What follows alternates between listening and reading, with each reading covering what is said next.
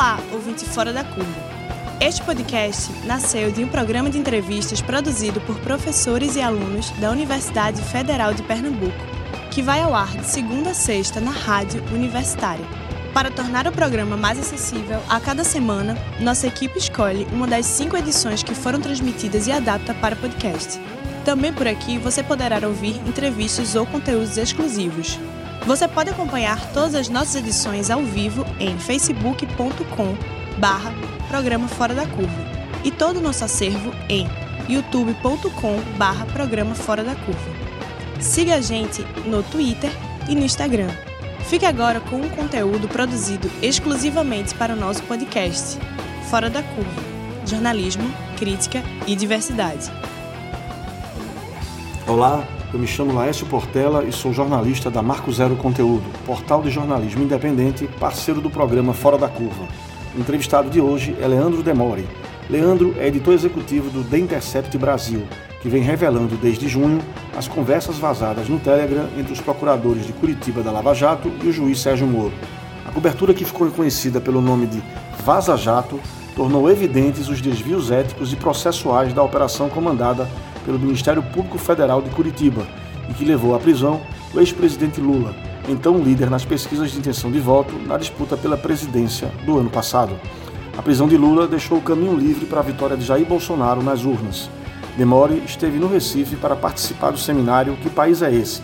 Comunicação e Política em uma Democracia em Crise, organizado pelas coordenações de pós-graduação em Comunicação e Sociologia, pela Marco Zero Conteúdo e pelo programa Fora da Curva. E também esteve em Recife para participar do Hack and Play.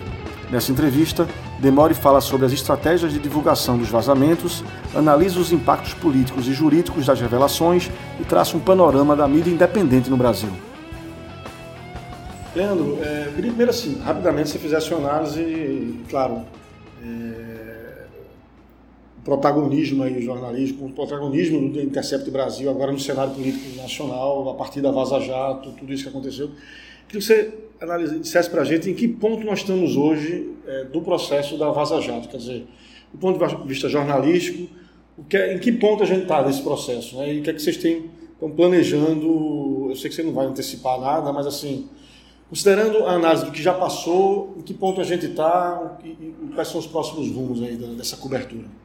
Olha, a gente já está entrando no quarto mês já, né? Foi 9 de junho, então se você pegar por tempo de cobertura e a intensidade que a gente está fazendo isso, né? Já foram 20 reportagens só no Intercept Brasil e eu chuto mais umas 30 talvez em parceiros, a gente está falando aí em 50 reportagens quase, né? Se não, se não tá isso, está chegando nisso, né? Então, mesmo se você for pegar grandes casos, a gente vai pegar, sei lá, Panama Papers, né? Sim eu acho que não teve nem perto disso de reportagem, né? Claro, globalmente sim, mas pega o caso brasileiro, né? No Brasil, acho que não teve nem perto disso de reportagens é, durante o caso Panama Papers. Então, a gente está falando uma coisa que é colossal em termos de volume, de horas de trabalho, de intensidade com a própria equipe, né? E que já mostrou, eu sempre falo isso, e eu falei isso, isso inclusive no primeiro mês de Vaza Jato, assim, quando a gente tinha publicado, sei lá, 10 reportagens, falei, olha, se acabar aqui, já mostrou coisa suficiente para que o país reaja de algum modo, né? Se tem interesse em ter algum tipo de reação, né? Então acho que depois de tanto tempo assim, depois de quatro meses, todas as coisas que a gente mostrou, bom, cara, tem desde de avanço antiético a flagrantes irregularidades ou ilegalidades, né? A gente tem procurador é, e, e, o próprio Sérgio Moro insuflando os caras para vazar informação ilegal para a oposição venezuelana. Né? Sim, então, sim. assim, e, não interessa se é o Maduro, quem quer que seja, né? você não pode interferir na política externa de um país, um procurador de primeiro grau e um juiz de, de Curitiba, sabe? Um negócio. Imagina se fosse no Canadá ou sei lá, em qualquer outro lugar, seria um negócio absurdo, né?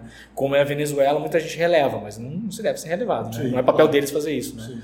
A gente tem é, procurador se enriquecendo com, com fama que conseguiu com a Lava Jato, faturando aí meio milhão de reais por ano com palestra, no interesse total de fazer com que a operação durasse 200 anos, porque ao longo desses 200 anos faturaria 200 anos. Me parece um cálculo matemático meio evidente óbvio Sim. que estava posto ali, né? É, dando palestra secreta com cláusula de confidencialidade para os maiores bancos do mundo, no Brasil, num ano eleitoral cujo tema era Lava Jato e eleições.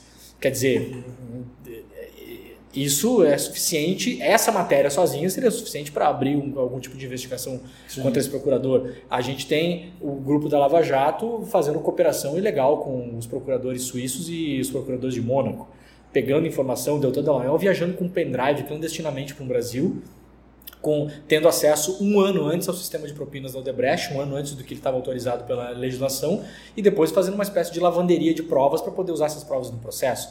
A gente tem os procuradores a 70 horas da, da denúncia contra o ex-presidente Lula do, do triplex, com uma dúvida absurda se aquele triplex tinha relação com a Petrobras ou não. Veja bem, não era nem se era do ex-presidente, se tinha relação com a Petrobras. Sim, sim. Isso aí derruba o caso inteiro, isso sai de Curitiba. Né? Na verdade, o caso só estava com o Moro porque por tinha ser da considerar que havia essa, relação. Por ser não, por eles terem considerado né, e terem essa brigado relação. com o MP Paulista, inclusive por causa dessa causa. Né? O MP Paulista investigava isso há muito mais tempo, brigou com o MP Paranaense e acabou perdendo a causa porque eles conseguiram puxar para lá dizendo que tinha relação com a Petrobras. E aí, 72 horas antes, o Delta Dallagnol tem dúvida disso ainda. E em vez de pedir prorrogação das, das investigações, que tinha prerrogativa legal para fazer isso, não faz e denuncia. Né? A gente tem aí um ex-juiz dizendo que achava ruim é, não investigar o ex-presidente Fernando Henrique Cardoso porque poderia, nas palavras dele, melindrar um aliado importante.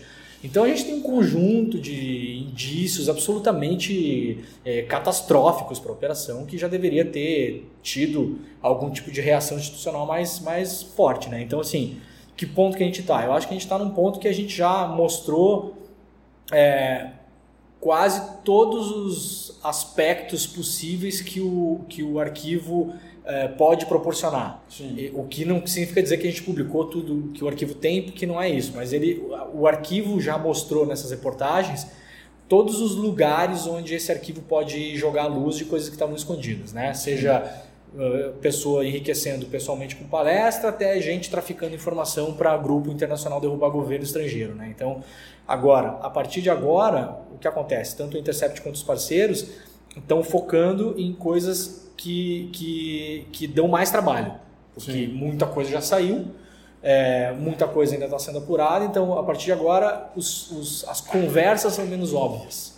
Né? O que você tinha antes, as conversas mais limpas e cristalinas, de coisas bem óbvias que você lia e via que tinha coisa errada, agora você tem que pegar uma frase, às vezes não tem o nome de Trabalho ninguém. Trabalho de contextualização passa a ser bem mais complexo. Exato. Você buscar o que aconteceu na época na imprensa, você falar com fontes externas, você tentar entender. O, o BuzzFeed fez uma matéria muito boa, que vai um pouco nesse sentido, que foi a matéria que eles pegaram o chat do Deltan com o Moro, né, o chat Sim. privado deles, que é um chat que nós do Intercept já tínhamos olhado e publicado, a Veja depois tinha olhado e publicado coisas que nós tínhamos deixado é, de fora para um segundo momento, né? E nós acreditávamos que ali já tinha sido bastante explorada a questão de informações de interesse público. Aí o BuzzFeed pega esse mesmo chat, olha e pega conversas que não tem, a princípio, é, conexão direta, assim, tão é, evidente. evidente. Não é muito exatamente, não tem muita evidência, né? Não tem o nome de ninguém, não tem nada. São conversas muito ah, soltas, tipo, ah, você acha que tem que fazer? Aí o Moro fala, ah, acho que não. Aí, é, mas tem certeza? É, melhor não, não fazer. E eles fazem esse trabalho externo e descobrem que o Moro, no dia da prisão do Eduardo Cunha, diz para a Lava Jato não aprender o celular do Eduardo Cunha. Né? Apenas o celular do Eduardo Cunha, o Moro acha que não precisa pegar o celular do Eduardo Cunha. É bobagem, né? Então, uh, você vê que ali teve um trabalho de reportagem extenso, que é Sim. um tipo de trabalho de reportagem que está começando a acontecer no arquivo a partir de agora. Sim, entendi. É, tem uma, quer dizer, o Intercept tem, usa um termo, né, vocês usam um termo que eu acho muito interessante, que é o jornalismo de impacto, um jornalismo que incida sobre a realidade, quer dizer, as matérias, a gente vê hoje muita gente medindo o sucesso do jornalismo por cliques, né? As métricas, a matemática e tal. Mas vocês usam assim, não, um jornalismo que incide sobre a realidade, quer dizer, as matérias elas repercutem a processos que são abertos, a, a situações é, de abuso, de violações de direitos que são, se tornam evidentes e aí o poder público ou outros poderes atuam a partir disso.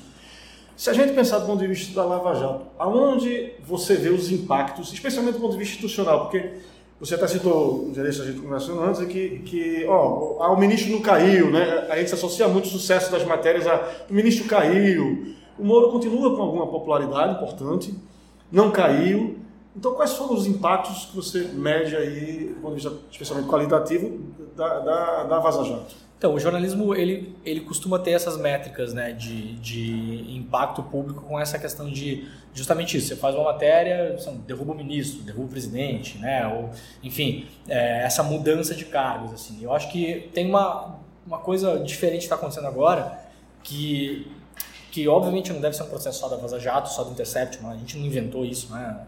Não é isso que eu quero dizer. Obviamente está acontece com outras reportagens de outros veículos também, mas para a gente ficou muito evidente no caso da Vaza Jato, que é no primeiro momento teve aqueles impactos mais clássicos assim, sai a primeira pesquisa de opinião, aí o Moro perde 10% de popularidade, né? Era era 60 vai para 50, uma coisa assim.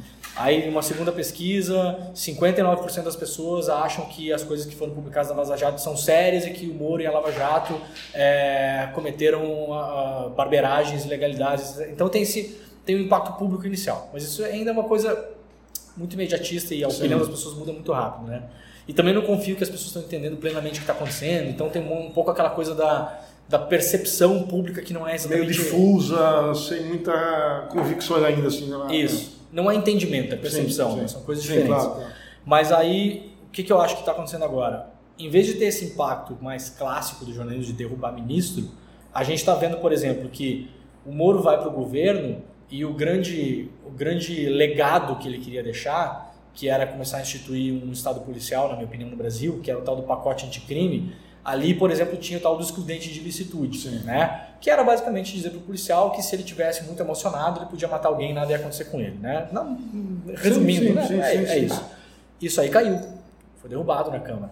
É, eu acho que é impacto direto da Vaza Jato, tenho certeza que é impacto direto da Vaza Jato, porque os humores em relação ao Moro no começo do governo eram muito diferentes. É, o Moro era muito mais popular do que o Jair Bolsonaro e, pela lógica, qualquer coisa que ele apresentasse ali, se ele chega no governo e fala esse aqui é o meu projeto, aquilo ia andar, aquilo ia ter apoio do Bolsonaro, ia ter apoio da, da, da, da maioria Câmara, parlamentar. maioria parlamentar, teria certa facilidade para passar.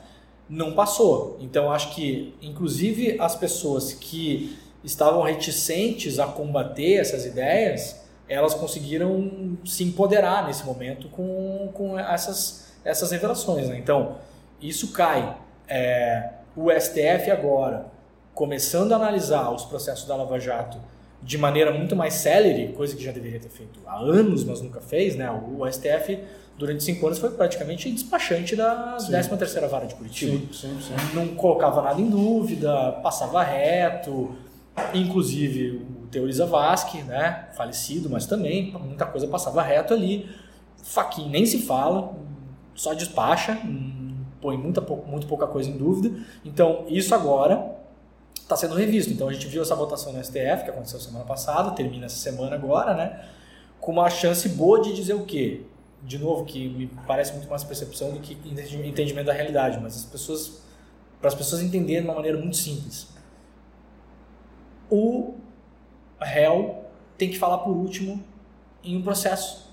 Sim. Isso é entendimento básico de processo uh, uh, judicial, né? Agora, o que acontecia? Com a lei das delações, ficou uma brecha legal que um delator, ele não é testemunho, o delator também é réu, porque ele também vai ser condenado, sim, julgado e eventualmente condenado. Sim, Então misturava-se o réu delator com os réus delatados e a ordem não, inter, não, inter, não, inter, não interferia no, no, fator final do produto. Mas... Acabava que algumas acusações ficavam sem defesa. Exatamente. O, o, réu, o réu delator podia falar por último, por exemplo. E aí ele acusava o réu delatado de alguma coisa que não tinha como se defender, porque não tinha falado por último. Isso não estava regulamentado, mas isso é, é, é direito fundamental. Sim. E aí, como que isso passa cinco anos e ninguém olha para isso? E o STF não olha para isso. Tem que esperar Vaza Jato para os caras terem coragem para olhar para isso e, e, e, baterem de frente com a Lava Jato, que parece uma coisa óbvia porque é direito fundamental.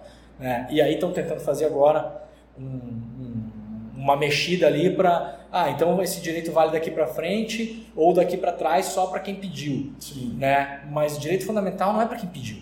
É, é, é, é direito todos, fundamental, é, todos. É fundamental. Você não precisa pedir. Você precisa pedir se você, sei lá, você foi sacaneado no plano cruzado e aí você tem direito de recolher mil reais hoje. Bom, isso é, isso é optativo, você precisa pedir para recolher esses mil reais.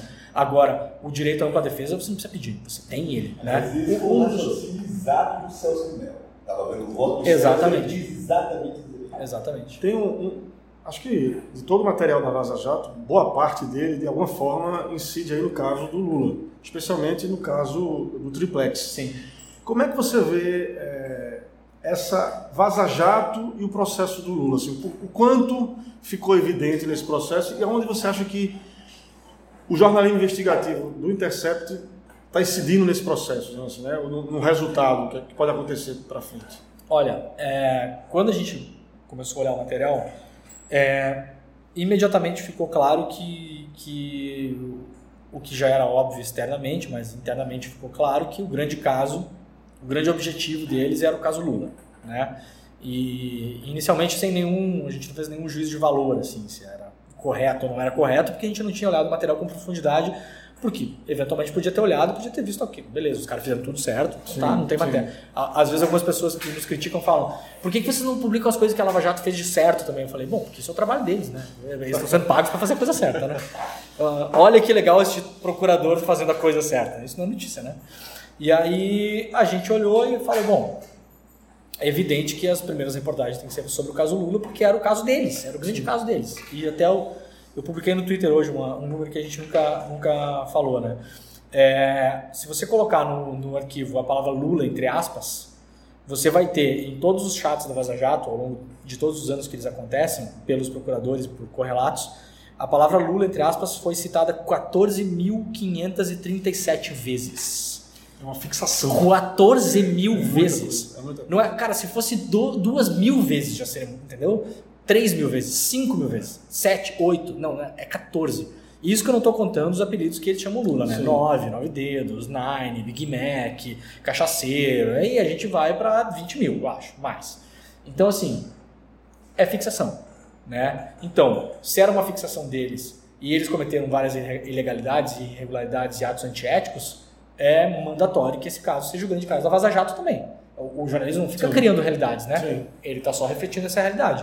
E aí, a primeira matéria, que é a matéria do triplex, ela mostra claramente que o processo estava todo errado, cara. Estava todo capenga, como muita gente, Justiça Seja Feita, já vinha dizendo, muitas pessoas tecnicamente, outras pessoas é, menos tecnicamente, né? Não, tinha capacidade técnica de observar, mas ali a gente observa que, por exemplo, dois ou três dias antes de oferecer denúncia, o Ministério Público se depara com uma notícia do jornal o Globo de, se não me falha a memória, 2010, uma coisa assim, que já falava do, do apartamento do Lula no Guarujá. Isso. E eles já pensam aquilo ali na hora, e o Deltan até fala, vou dar um beijo em quem achou essa matéria. E então assim, você mostra que eles estavam procurando se agarrar em qualquer coisa que aparecesse. A matéria está errada, inclusive. A gente apurou, a gente reapurou a matéria. A matéria está errada. A matéria fala em que a, que a assessoria do Lula confirmou que eles tinham um imóvel no prédio, e de fato eles tinham, estavam no imposto de renda do ex-presidente, que era um apartamento simples, não era um triplex. Tanto o Globo como a presidência da República não tem o histórico das mensagens trocadas entre jornalista e assessoria na época, então ninguém conseguiu me confirmar se o Globo perguntou: o ex-presidente Lula tem um triplex no prédio? Ou o ex-presidente Lula tem um imóvel no prédio. Sim. Só tem a resposta da assessoria. A resposta é imóvel. Imóvel, tá correto. Não era, não é crime ter imóvel, Sim. de fato eles tinham um imóvel lá. Ele e a Marisa pagavam o imóvel, estava no, no, imposto do Lula. E, além do mais, mesmo que fosse um triplex, a matéria do Globo fala que o presidente Lula tinha um triplex numa torre, no tal do prédio, que quando fosse construída a torre da frente, eles iam perder a vista para o mar. Isso a matéria fala. Só que a Lava Jato denuncia o ex-presidente Lula pelo triplex da frente. Então a Lava Jato usa uma matéria e, e usa uma denúncia de forma equivocada ainda. Então, cara, é, um, é, é óbvio que esse processo precisa ser revisto. Ele precisa voltar lá para a instrução. Não tem nenhum. E não interessa se é o Lula, não interessa se fosse qualquer pessoa. Qualquer pessoa ia ficar indignada se fosse condenada por um processo desse tipo. Assim. Então, agora se tem os elementos é, comprobatórios, as evidências do que muita gente acreditava antes, que a denúncia não tinha base legal para parar em pé. Né? Então, Sim. acho que essa é, é a grande contribuição e isso vale para outras denúncias que eventualmente estão ali. Né? A gente já mostrou que, por exemplo, para encontrar um, um, um réu da Lava Jato em Portugal, que a Lava Jato considerava foragido na época, eles investigaram a filha do cara, um doleiro, né? Então veja bem, a gente não está falando do Lula agora, a gente está falando de um doleiro. Ah, mas o doleiro é bandido, não sei o quê. Pode ser bandido, não tem problema nenhum, pode ser bandido, pode prender o doleiro, faz, né? Segue o devido processo legal. Mas eles propositalmente investigaram a filha do cara, eles dizem nos diálogos que ela não tem nada a ver com a história, que ela não era suspeita, para pressionar ela a entregar o paradeiro do pai. Bom, esse processo precisa ser revisto? Precisa ser revisto. Ah, mas é um doleiro que traficou não sei quantos milhões de dólares. Não interessa. Não é assim que a coisa funciona. Então, a responsabilidade sobre a revisão dos processos é de quem fez o processo mal feito, né? Sim. A última pergunta, só para um fechamento aqui, tem o seguinte: como é que você. Bom, os diálogos da Vaza Jato tornam claríssimos ali é, alguns desses desvios que você citou aqui. É, assim, pelo menos me parece. E, mas também torna um pouco evidente ali, ou bastante evidente, uma relação de troca entre mídia, parte da mídia e os procuradores. Eles, inclusive, várias vezes citam jornalistas, ou como é que a gente bota essa matéria. Você citou aí o caso do Globo, por exemplo, a utilização de material que sai da grande mídia, e também como produzir informação, repassar informação, vazar informação. Aliás, os vazamentos tornaram, tornaram recorrentes e eu, eu entrevistei recentemente o professor Rogério Cristofoletti da Universidade Federal de Santa Catarina e ele diz, ó, a Lava Jato não cobriu, desculpa, a, a, imprensa não cobriu a Lava Jato, né? deu cobertura à Lava Jato, não fez o seu trabalho investigativo. Quer dizer, não foi investigar. O que recebia do Ministério Público quase que automaticamente Publicava. publicava. Como é que se vê essa participação desse processo da imprensa? E aí, e aí tem o, o, o caso do Intercept, que fez uma série de parcerias a partir do, do, das matérias, a cobertura da Vaza Jato, com veículos completamente distintos. Assim, o É o País, que tem uma, uma, outra pegada, um veículo internacional, mas que tem uma pegada mais progressista, mas você tem a Veja, que tá, é considerada assim, um campo conservador, para dizer o mínimo.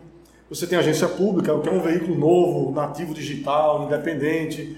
Você tem um jornalão, a Folha de São Paulo, quer dizer, vocês, vocês buscaram parcerias de vários, vários tipos. Considerando esse passado da cobertura da mídia, da mídia tradicional é, e, e, e, esse cenário, essas pontes que vocês construíram agora, como é que você vê o futuro dessa mídia? Eu, eu, eu entendo, por exemplo, que o campo do jornalismo é um campo em disputa. Eu acho que tem momentos que são meio clássicos, né? A entrevista de Glenn Greenhalgh na, no, na, na, no Roda, Roda Viva é bem evidente dessa disputa ali, inclusive de legitimar ou não o trabalho, é jornalismo ou não é, é jornalismo profissional ou não é. Como é que você vê isso e, e o que é que você vê da mídia para frente? Quer dizer, a partir da Vaza Jato, novo ecossistema vai se montar? Ou você vai ter ainda a força dessa mídia mais conservadora, apoiando os governos e apoiando é, os poderes instituídos? Como é que você vê esse quadro aí? Olha, cara, eu espero, não tem como saber, né? Mas eu espero que o grande legado da Vaza Jato para o jornalismo brasileiro seja ter reposicionado a maneira como muita gente enxerga o jornalismo independente. E de independente a gente está falando aí de agência pública, de Marco Zero, de Ponte Jornalismo, de Asmina, de Alma Preta, assim, a gente tem um monte de, de dessas ventures no Brasil, assim, né? Seja coletivo, seja empresa, empresa mesmo, Sim. seja, né? Tem todos os tipos é, instituídos, assim, que eu acho que durante muito tempo foi até prejudicado pelos primeiros anos do governo petista que acabaram pegando um dinheiro que era justo que fosse dado para mídia independente e aplicou mal essa grana, sabe? Acabou aplicando, é, tentando montar um, um, um, grupo de imprensa que no fim das contas serviria, em último caso, para defender o próprio governo. Acho que isso aí foi um erro estratégico tremendo que foi cometido pelo governo. É, acabou, de certo modo, claro que saiu coisa boa disso, mas saiu muita coisa ruim também. Acabou, de certo modo, sujando um pouco as águas do que é do que é o entendimento de jornalismo independente no Brasil, porque era quando isso estava surgindo, era na época, estava saindo da época dos blogs, né? Então os blogs estão lá até meados dos anos 2000 e tal, começando ali a sua a sua história, daí a gente está saindo da época dos blogs, onde a gente deveria começar a consolidar um ecossistema de mídia independente, e aí a gente tem um ecossistema de mídia independente financiado pelo Estado, que no fim das contas muita gente que está fora dele vê que aquilo ali foi criado para defender o governo. E pô, a imprensa para defender o governo não precisa, né? É, aí é outra coisa o nome disso, né? E aí acaba que muitas vezes não é levado a sério, mesmo pessoas que estão fazendo coisa séria, sabe? E as coisas não repercutem, porque parece que não tem, aquilo não tem, não é profissional, né? O tal do jornalismo profissional que se fala, né? Então parece que aquilo não é profissional. Então, eu espero que agora com o Vaza Jato é, a gente tenha conseguido puxar a barra para um outro lugar, assim, sabe? O próximo, o pro, a próxima Vaza Jato que tiver, que, que eu espero que seja é, mais recorrente de outras naturezas, não necessariamente de vazamento de mensagem de Telegram, mas enfim, o próprio grande, próximo grande caso jornalístico que tiver no Brasil, eu, eu gostaria que fosse de um outro meio independente, entende? Sim. Que saísse da, da pública ou que saísse melhor ainda, que saísse do, do, Alma Preta, que é um coletivo paulista que cobre só uh, mídia negra, diversidade negra e tal. Então, tipo assim, eles têm a oportunidade agora de não só fazer o que estava fazendo antes, que é essa cobertura de direitos humanos mais tradicional, que é uma coisa que a gente bate muito no Intercept também, a gente vai fazer uma matéria sobre jovem que sofre tortura em centros de detenção, por exemplo. Isso já é bastante feito no Brasil, já tem uma tradição de fazer isso e tal, mas como que a gente faz isso de modo que tem impacto? E Sim. que a gente não fique falando só para os mesmos, né? Então, porra, se o Alma Preta consegue um, um vaza-jato que tem a ver com o universo deles, eu acho que se isso acontecer agora, vai ser mais levado a sério. Que talvez 4, 5 meses atrás não seria, sabe? Então eu acho que se tiver um legado para mídia independente no Brasil, eu espero que seja esse seja um que, que não tenha mais tanta desconfiança em cima dessa galera, que não merece e que, e que ninguém é idiota e tá fazendo, ninguém tá fazendo barbeiragem ali, todo mundo é sério, tá fazendo jornalismo de fato. E tem um milhão de maneiras de fazer jornalismo, não existe uma fórmula. E a fórmula não é a fórmula do Estadão, a fórmula do Globo, a fórmula da Folha. Essa é uma das fórmulas. Existem outras mil maneiras de se fazer. E além disso, uma coisa que eu tenho falado muito também quando eu encontro essa galera, que a gente se encontra muito em Sim. evento e tal, não sei o quê. Passou um pouco a ideia de que o jornalismo independente no Brasil é, de verdade mesmo e tal, é aquele que não tem grana, que não tem grana de ninguém, que ninguém paga. E eu tenho falado, cara, isso aí é jornalismo pobre, isso não é jornalismo independente. E jornalismo pobre não faz nada, bicho. jornalismo pobre, ele morre. bom jornalismo custa caro. Custa né? caro. A grana precisa. Alguém precisa pagar o negócio, não tem jeito, alguém vai pagar, sabe? Então, assim, primeiro, acostumar com a ideia de que aquilo precisa fazer grana, de algum modo. E, e acostumar com a ideia de que a galera que vai fazer grana geralmente não é o jornalista tá, que está tocando o negócio. Você tem que pensar de uma forma de colar gente que entende de dinheiro, que gosta de fazer dinheiro, que vê propósito naquilo, que vai bolar para você um, um, sistema com que você vai fazer, sei lá, seu crowdfunding, ou você vai vender caneca, ou você vai é, ter um grande financiador, ou você vai procurar uns prêmios que você vai se inscrever todo ano e vai fa fazer a máquina girar com aquilo. Mas assim, isso é uma coisa muito pouco pensada no Brasil. Sim. Quem pensa sério nisso no Brasil mesmo, há muitos anos, é a agência pública. Né? A agência pública já surgiu com essa ideia de que, pô, sem grana a gente não faz nada, né? Então, assim. O importante é você ter transparência em relação a esses recursos, né? Quem paga, de onde vem, né? O que, é que você está fazendo com esse recurso que está entrando, contratando, que Exatamente. reportagem você está fazendo. Exatamente. Então, assim, é, se ficar esses dois legados da imprensa independente brasileira ser levada a sério quando publicar denúncias e a imprensa independente brasileira entender que para criar um ecossistema forte ela precisa pensar financeiramente também, precisa ter essa, esse pensamento, cara, eu já estou mais do que feliz, assim, porque acho que é um legado que vai durar muito tempo e não é imediatista, sabe? Tem uma coisa interessante que eu acho que a maneira, inclusive, como vocês montaram essa, essas parcerias, tem uma coisa do, do, jornalismo independente que é completamente distinto do jornalismo tradicional, que é essa coisa do, da colaboração, né? Você não, não é ver o outro veículo como concorrente. Exato. Né? Mas você entender que ali pode ter uma colaboração para, inclusive, é, fortalecimento de legitimidade, fortalecimento, troca de conhecimento, ampliar o, o, o, número de leitores também. Isso também é um elemento importante do jornalismo independente. Exato, é isso. Cara, isso não vai vir da, da, dos veículos que estão estabelecidos já. Inovação em qualquer área, se você pegar é, quem é que está produzindo os grandes carros elétricos do mundo hoje, não é a Ford, né? É a Tesla, sei lá, é uma empresa que surgiu ontem, né? Quem produziu ah, as melhores máquinas eh, de celular, de fotografia, ou quem criou o Instagram foi a Kodak, né? Ou quem, sabe, eu acho que a, a, a indústria estabelecida, ela tem dificuldade enorme em, em inovar. Ela, não, ela é muito grande, ela tem muitos compromissos internos, e ela tem uma visão que fez com que ela desse certo e é muito difícil você abandonar uma visão que deu certo em busca do desconhecido. Então, cara, inovação vai vir dessa galera. Então é importante que essa galera se entenda como inovadora também. E, e, estabelecer parcerias é uma, é uma questão inovadora. A grande imprensa faz? Faz. Muito pouco, de maneira muito controlada, e mesmo se você for olhar, de modo que não não barre os seus interesses domésticos. A gente falou Sim. antes do Panama Papers. Cara, o, o jornal lá alemão que recebeu o Panama Papers fez parceria no mundo inteiro. Mas as matérias grandes da Alemanha foram eles que deram. Sim. Eles fizeram parceria no Brasil, em lugares que eles não iam dar matéria de todo modo. Então, assim, não é a mesma coisa. A gente está falando de coisas diferentes. Acho que a gente está falando de coisas que é um entendimento que a gente mesmo vem falar, a gente falou em editorial, isso inclusive quando a gente fez a parceria com a Folha. A gente não acredita que um material do tipo da Vaza Jato é um material do Intercept. E nem poderia ser da Folha, nem poderia ser da Veja, nem poderia ser do El País. Isso é um material de interesse público que precisa vir à tona e o, o veículo que recebe isso tem a responsabilidade de fazer com que isso venha à tona uma, da maneira mais transparente possível, com mais força possível, para que as pessoas saibam o que está acontecendo ali dentro.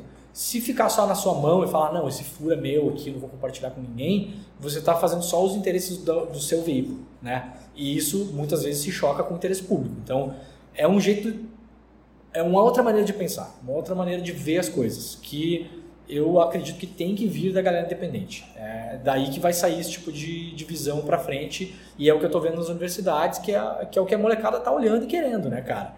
Quando eu, quando eu saí da faculdade os nossos caminhos na época eram muito estreitos e o sonho de todo mundo era trabalhar. No meu caso, lá na Zero Hora, na RBS. Sim, sim. Aí depois ficar na RBS lá uns 10 anos e conseguir ir pro Fantástico, né? Era um, caminho meio óbvio, assim.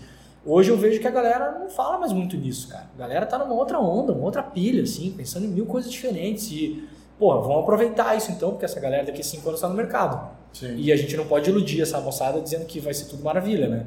Mas tem que aproveitar eles também, que eles estão aí para aproveitar para fazer coisa nova. Acho que é um pouco essa visão, assim. Massa. Obrigado pela entrevista. Valeu, velho. Este foi um conteúdo exclusivo do podcast Fora da Curva, editado por Vitor Aguiar.